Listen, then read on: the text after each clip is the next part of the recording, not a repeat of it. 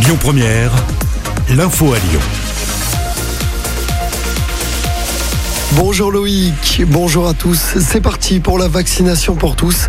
À partir de ce lundi, toutes les personnes de plus de 18 ans peuvent recevoir leur première injection de vaccin sans condition. 28 millions de personnes sont éligibles. La prochaine étape, c'est sans doute la vaccination des adolescents. La haute autorité de santé rendra son avis cette semaine.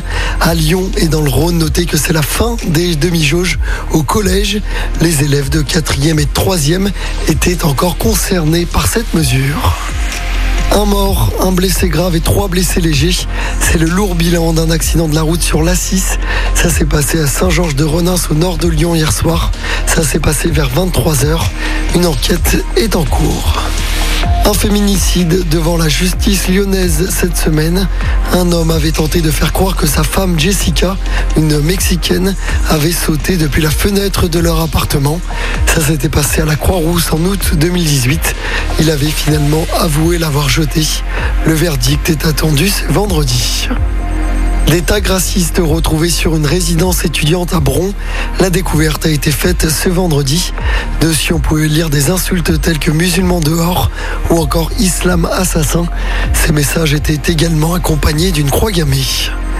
En football, le nouvel entraîneur de l'OL a été présenté officiellement hier. Il s'appelle Peter Bosch, il est néerlandais. Il a notamment entraîné l'Ajax, Dortmund et le Bayer Leverkusen. Il s'est engagé pour deux saisons avec une saison en option. Et puis euh, chez les filles, les Lyonnaises malheureusement ont probablement dit adieu au titre de champion de France hier au Parc OL.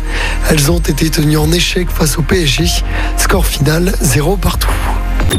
Écoutez votre radio Lyon Première en direct sur l'application Lyon Première, lyonpremière.fr et bien sûr à Lyon sur 90.2 FM et en DAB+. Lyon Première